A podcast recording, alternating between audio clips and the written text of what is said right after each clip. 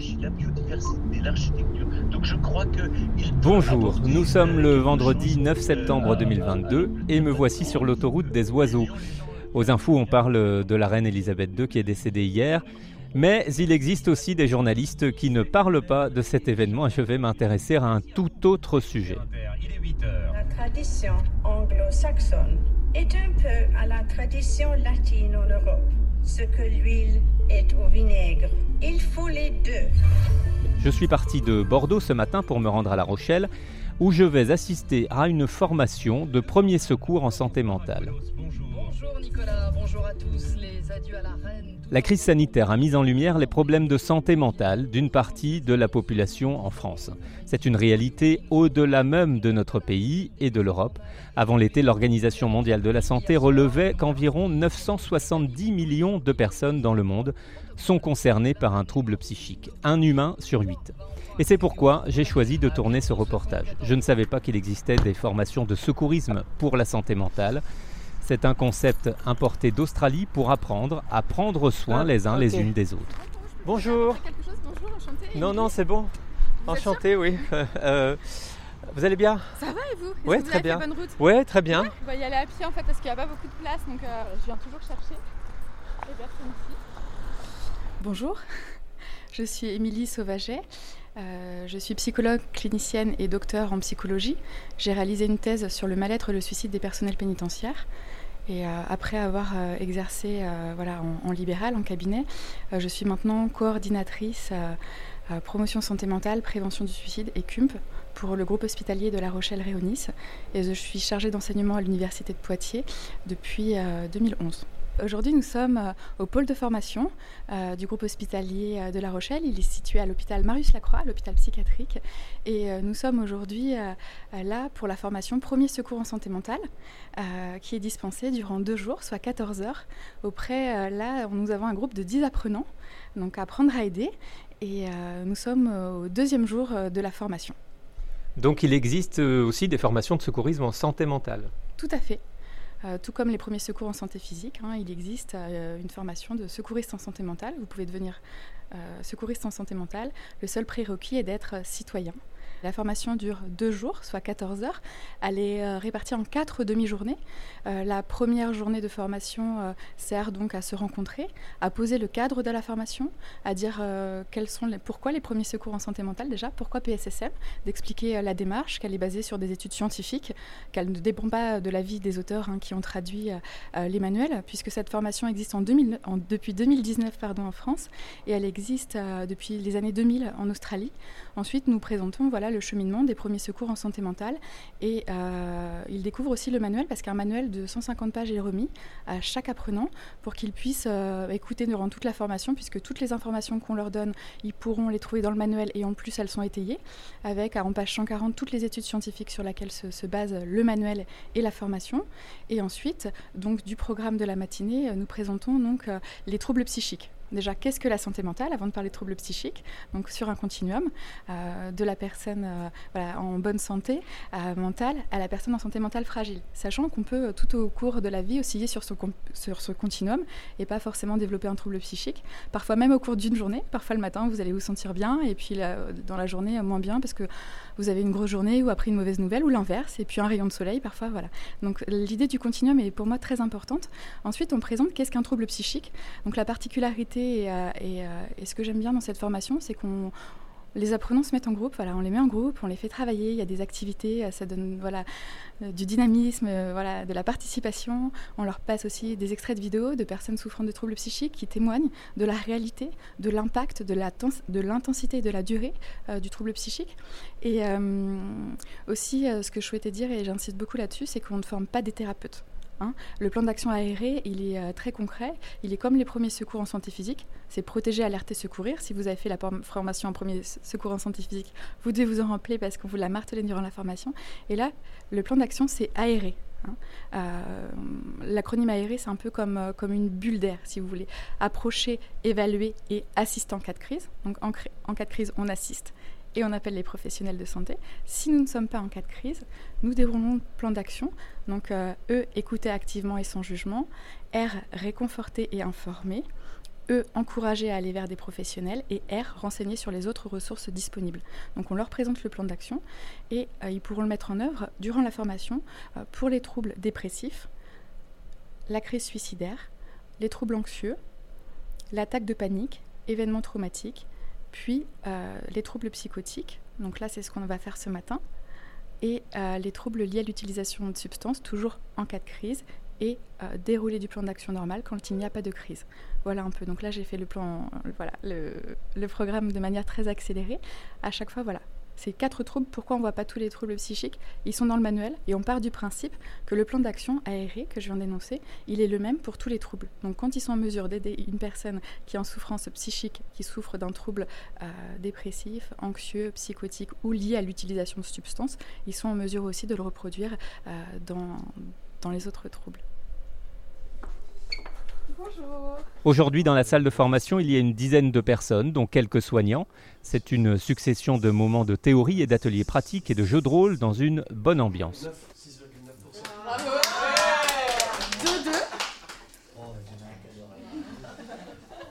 Ce matin, Émilie aborde les crises de panique. Elle présente une situation et pose une question. Comment appliqueriez-vous la méthode aérée si vous y étiez confronté?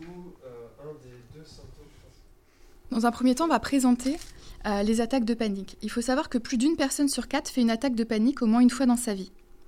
Les personnes touchées par un trouble anxieux sont plus à même de faire une attaque de panique. Certains vont développer un trouble panique ou de l'agoraphobie. Si les attaques de panique sont répétées, il est probable que la personne souffre d'un trouble panique. Si la personne craint d'avoir une nouvelle attaque de panique, elle risque d'éviter de fréquenter les lieux publics en craignant d'avoir une attaque de panique devant du monde ou en craignant que les secours ne puissent pas intervenir dans certains lieux. C'est ce qu'on appelle l'agoraphobie. On verra tout à l'heure, hein, tout ça hein, vous est présenté et détaillé aussi dans votre manuel. Toutes les informations là que je vous communique là, comme hier, on prendra le temps de les regarder euh, et de, faire le lien avec les, les pages du manuel concernées. Plus l'âge de la première attaque de panique est précoce, plus le risque de développer un trouble anxieux est grand. Toutes les attaques de panique ne sont pas déclenchées par un élément spécifique. Les attaques de panique sont terrifiantes, mais pas dangereuse. Les symptômes courants de l'attaque de panique sont les mêmes que ceux d'une crise cardiaque. Est-ce que quelqu'un peut me les lister, s'il vous plaît? Bah, Il y a le cœur qui bat fort, il y a des sueurs, tremblements, respiration courte, sensation d'étouffement ou d'étranglement, douleur ou, ou inconfort thoracique, gêne ou douleur abdominale, nausée, vertige, étourdissement, sensation d'évanouissement, engourdissement ou sensation de picotement, frissons ou bouffées de chaleur. Donc vous voyez, ces symptômes courants de l'attaque de panique sont les mêmes que ceux d'une crise cardiaque. Mais certains symptômes vont être spécifiques à l'attaque de panique. Est-ce que quelqu'un veut bien me les lire, s'il vous plaît? Sentiment de perdre pied avec la réalité, d'être détaché et peur de perdre le contrôle, de devenir fou, de mourir? Une attaque de panique atteint son paroxysme en quelques minutes. Et la plupart du temps, et c'est important de le retenir, elle ne dure que 10 minutes. Vos connaissances de secouriste en santé mentale ne vous permettent pas de distinguer si une personne est en train de faire une attaque de panique. Seul le personnel médical pourra dire s'il s'agit ou non d'une crise cardiaque. Pour cette raison, les premiers secours pour une attaque de panique doivent s'aligner sur les premiers secours pour une crise cardiaque. Si quelqu'un expérimente les symptômes que nous avons listés et que vous suspectez une attaque de panique, n'hésitez pas à l'approcher.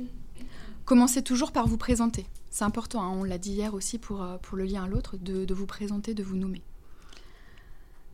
Est-ce qu'un bracelet d'alerte médicale explique ces symptômes? Est-ce que vous savez ce que c'est un bracelet d'alerte médicale? En fait, ce sont des bracelets d'identification et d'alerte médicale qui permettent d'avoir toujours sur soi des informations vitales. Ils permettent de communiquer aux premiers intervenants des, des informations capitales à prendre en compte pour optimiser les premiers soins. On trouve des bracelets d'identification et d'alerte médicale souvent pour les personnes atteintes de diabète, d'Alzheimer ou d'épilepsie. Donc c'est important de demander à la personne si elle a euh, effectivement euh, euh, un bracelet d'alerte médicale. Aussi, il est important de demander à la personne si elle s'est déjà retrouvée dans le même état et si elle a déjà fait une attaque de panique. Et si la personne dit avoir déjà fait une attaque de panique, si elle pense être en train de faire une nouvelle attaque de panique, demandez-lui ce qui pourrait l'aider. J'y reviendrai tout à l'heure, mais j'insiste d'ores et déjà là-dessus. On l'a vu hier, hein. on est tous différents et on a tous des choses différentes qui qui finalement vont faire qu'on peut prendre soin de nous. Euh, donc on ne projette pas sur l'autre. Euh, vous avez vu hier, hein, certains c'est du tai chi, d'autres des activités de décentrage sur le téléphone, du vélo, euh, d'aller au bistrot, de parler avec des personnes, rando, sac à dos, manger, cuisiner, courir, voir des amis. donc on est vraiment tous différents. Donc c'est vraiment important de lui poser la question, si elle a déjà fait une attaque de panique, qu'est-ce qui vous aide dans cette situation-là d'habitude et de ne pas projeter sur elle? Vraiment, laissez-lui comme ça. Voilà, elle, a le, pouvoir aussi d'agir. Donc si les symptômes de la personne ne lui sont pas familiers, ne prenez pas de risque, appelez immédiatement le SAMU. Et dispensez les premiers secours physiques. En position assise, faites attention à ce que la personne soit bien calée. Il est aussi important de rester calme, de parler d'une manière ferme et rassurante, distinctement et lentement. Essayez de contrôler l'environnement, surtout si vous êtes dans un endroit où il y a du monde autour. Aidez-la à trouver un endroit à l'abri des regards. Vous êtes dans un centre commercial avec un ami, Michael, qui montre des signes d'inquiétude et qui dit avoir la tête qui tourne. Le rythme respiratoire de Michael augmente et il semble qu'il lutte pour reprendre une respiration normale. Il commence à paniquer, vous attrape la main et se tient la poitrine. Il dit être inquiet, que quelque chose d'horrible se produise. Vous suspectez qu'il est en train de faire une crise cardiaque ou une attaque de panique. Comment vous gériez la situation? Qu'est-ce que vous feriez? Ou qu'est-ce que vous diriez à votre ami Michael Donc je vous demande de vous, mettre par groupe de 3 ou 4, hein. deux groupes de 3, un groupe de 4, et vous pouvez euh, vous aider du manuel à la page 123. On lui a proposé de se mettre euh, à l'écart, on lui a proposé de s'asseoir. Mhm. Après, on lui a demandé s'il avait déjà fait euh, quelque chose de similaire auparavant. Mhm. Si c'est pas le cas, on le laisse assis, on appelle le, 15. Mhm. S'il a déjà fait des attaques de panique, on essaye de le rassurer en, lui disant que la crise devrait passer d'ici quelques minutes et que c'est un état transitoire. Ah oui, avant, avant de, le rassurer, lui dire c'est quoi une attaque de panique, tout ça, c'est comment il y répond euh, d'habitude quand il fait une, attaque de panique. On a essayé de contacter un, un proche, parce que des fois, il peut, certains proches peuvent détendre les personnes plus rapidement. Et après, donc, euh, on a prévenu euh, l'accueil et les personnes euh, qui sont habilitées à le faire pour prévenir le 15 et qui nous aura une équipe médicale vous avez tous essayé hein, de, calmer euh, euh, votre ami Michael et aussi euh, vous avez tous pensé à, lui demander si c'était la première fois ou non qu'il avait, qu'il avait ce type de symptômes, est-ce qu'il avait déjà fait des attaques de panique? Et en fonction de sa réponse, effectivement, soit vous appelez le 15, en tout cas vous l'avez tous mis aussi en sécurité, et puis vous avez pensé aussi à pas induire finalement une réponse à, son attaque de panique en lui posant la question ouverte. Vous avez tous pensé à lui poser la question si ça t'est déjà arrivé, qu'est-ce que tu fais d'habitude dans ce genre de situation? Donc euh, bah, c'est très bien. Je vous remercie à, tous.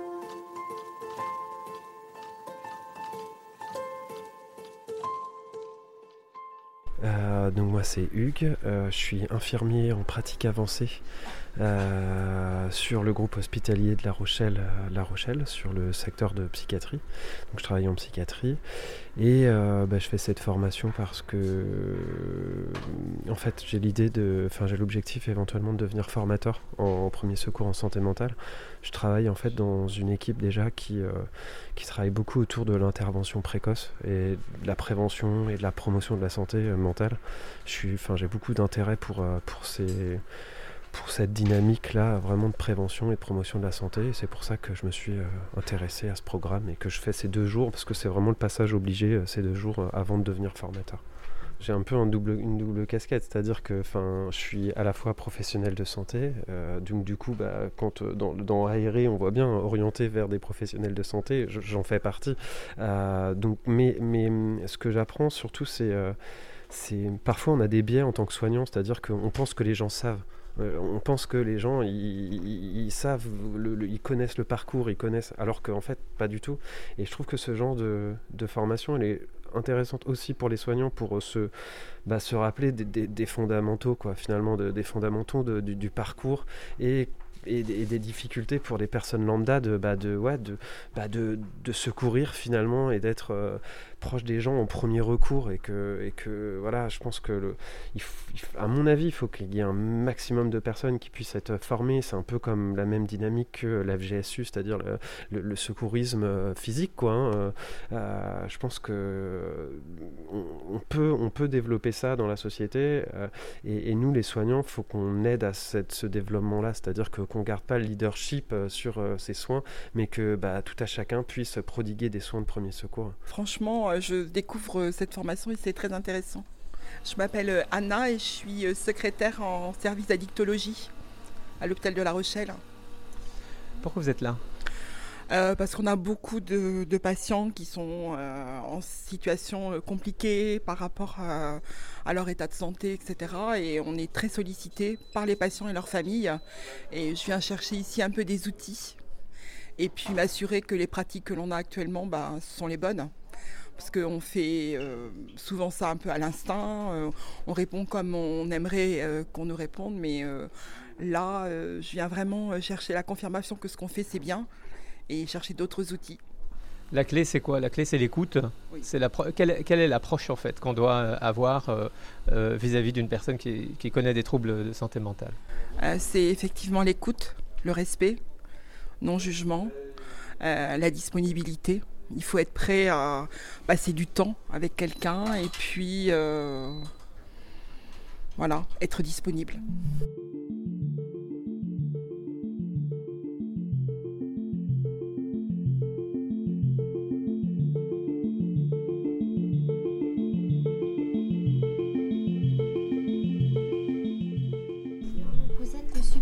Hiérarchique de Karen au travail.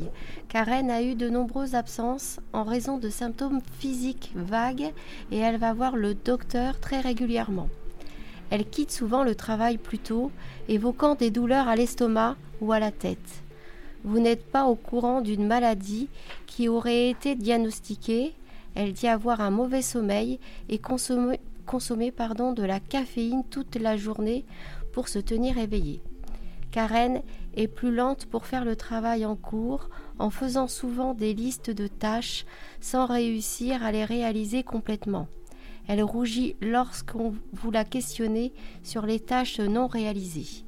Vous discutez avec elle durant le déjeuner et vous remarquez qu'elle semble particulièrement inquiète.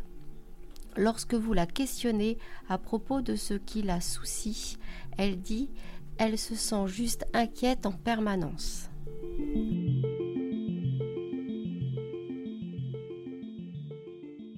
Est-ce que vous pouvez me dire euh, euh, comment vous l'avez approché, Karen? Ben, il nous a semblé en fait que le travail d'approcher la personne, de commencer à passer un petit peu les, d'engager le dialogue a déjà été fait mhm. dans le descriptif. On, a appelé, on a apporté à cette étape en plus euh, le fait de proposer un autre rendez-vous dans un autre endroit, peut-être plus calme, qui soit pas marqué par le lieu de travail, à un autre horaire, afin de la revoir et puis après pour passer à l'autre étape qui serait d'écouter activement sans jugement. Alors, euh, alors nous, on, a proposé d'inviter une collègue à elle pour euh, aussi échanger euh, sur sa vie de tous les jours, puisque là c'est le cadre supérieur, donc on a pensé que la collègue était un peu plus aussi en contact, un peu plus que le supérieur hiérarchique. Effectivement, là, en fait, cette situation, elle peut être un peu délicate car il est possible que Karen ait vraiment un problème médical sous-jacent non diagnostiqué. Cependant, le fait qu'elle se rende chez le médecin implique que cette possibilité est probablement déjà prise en compte. C'est peut-être alors une bonne idée que Karen envisage la possibilité d'être touchée par un trouble de l'anxiété. Alors effectivement, pour l'approcher, vous l'avez dit, hein, on, pourrait euh, demander à Karen de se joindre à vous pour le déjeuner, euh, quelque part en dehors du bureau, ou effectivement, euh, selon vos idées, hein, en fin d'après-midi, ou au moins dans un endroit où personne ne pourra vous entendre. Dans cette approche, évitez peut-être de parler de ses absences et de la baisse de ses performances au travail. Ce qui est important là, vraiment, c'est, pour pas la mettre en difficulté, c'est de se concentrer uniquement sur ses symptômes. Hein, vous parliez, euh, Wilfried, d'évaluer. Il n'y a pas de signe de crise évident, mais comme toujours, au, décours du discours, on va rester euh, attentif. Maintenant, après, est-ce que vous pourriez me dire comment euh, vous avez déroulé le reste du plan? Donc, pour écouter activement et sans jugement, on va les faire vraiment une par une, les actions-là. Ah, par rapport aux inquiétudes, c'est qu'elle puisse nous expliquer ses inquiétudes Ça viendrait de, de quoi et d'où? Et qu'en pense son médecin aussi? Est-ce qu'elle a déjà échangé avec le médecin par rapport à ça, comme elle le voit assez régulièrement?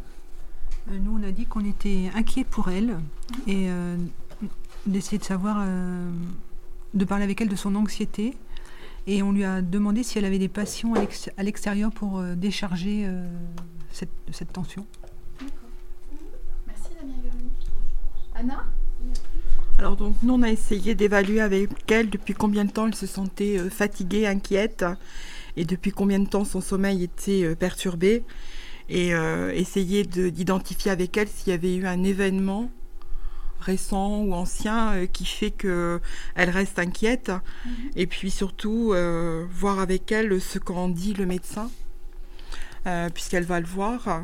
Euh, et puis on va essayer de, de reformuler euh, avec elle euh, ce, qui, ce qui entraîne son mal-être et euh, lui dire surtout que si elle ne veut pas en parler maintenant, on reste à son écoute. Quand on écoute activement et sans jugement, le but c'est vraiment de prendre le temps de discuter des ressentis de la personne, de l'écouter activement sans la considérer hein, comme une personne faible, utiliser des questions claires, reformuler, c'est ce que vous disiez, ce que vous avez compris, euh, permettez des silences, on l'a vu hier aussi, hein, le fait qu'il y ait des silences, c'est important, Euh, évitez la confrontation, sauf si cela est absolument nécessaire, comprenez que son anxiété est quelque chose de réel pour elle, évitez d'être dans la critique ou d'exprimer de la frustration, et de lui dire que son anxiété ou sa peur est stupide. Vraiment, ça, ça serait contre-productif. Euh, donc Karen, elle est très inquiète, on le voit pour son état de santé, et elle a probablement besoin de sentir que cela a vraiment été compris. Hein, avant de commencer à parler de la possibilité d'un trouble anxieux.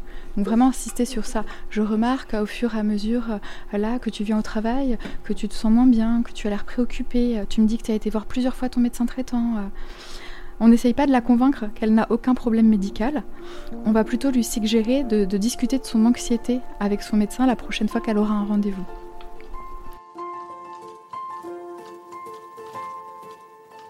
Pourquoi c'est important de participer à cette formation, à ce type de formation? C'est important parce que ça permet euh, la déstigmatisation des personnes souffrant de troubles psychiques, parce que ça apprend aux personnes aussi à, à aider. Et encore souvent aujourd'hui, en fait, on se rend compte dans la société, quand on écoute un peu à droite à gauche, on est souvent mal à l'aise ou maladroit face à une personne en souffrance. Et j'entends encore euh, trop souvent aujourd'hui euh, des personnes qui vont dire euh, elle, va pas bien, mais je veux pas en rajouter ou bah, je, je sais pas quoi faire en fait. euh. Et donc c'est vraiment, en fait, cette formation, elle est accessible à tous les citoyens. Et apprendre à aider, c'est essentiel hein, euh, pour moi.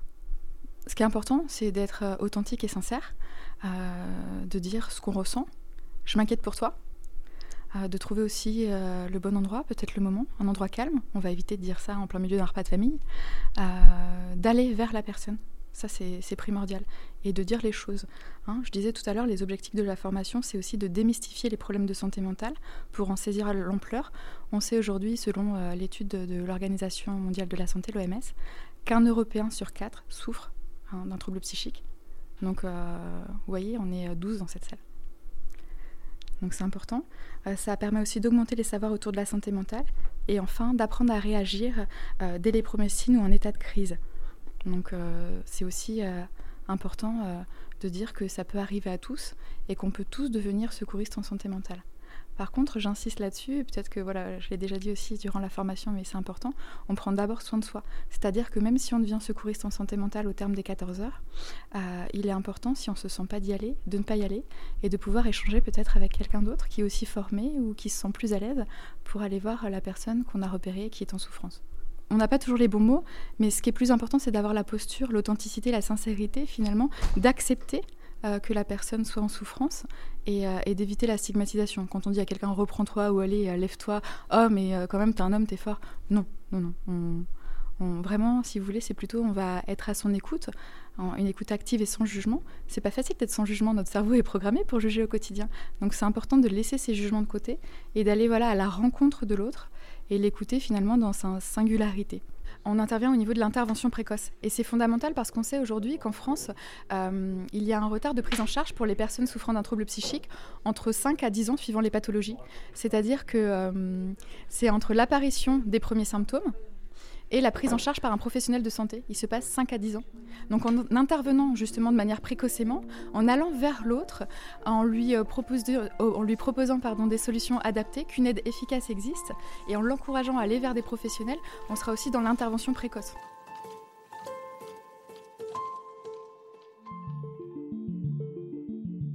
Pour participer à une formation, rendez-vous sur le site pssmfrance.fr. Vous y trouverez une liste des prochaines sessions prévues et pourrez vous inscrire. Merci à PSSM France et à Dr euh, Émilie Sauvaget ainsi qu'aux différents participants qui m'ont bien accueilli et ont accepté de répondre à mes questions. À très bientôt pour un nouveau numéro de Podcast Humain.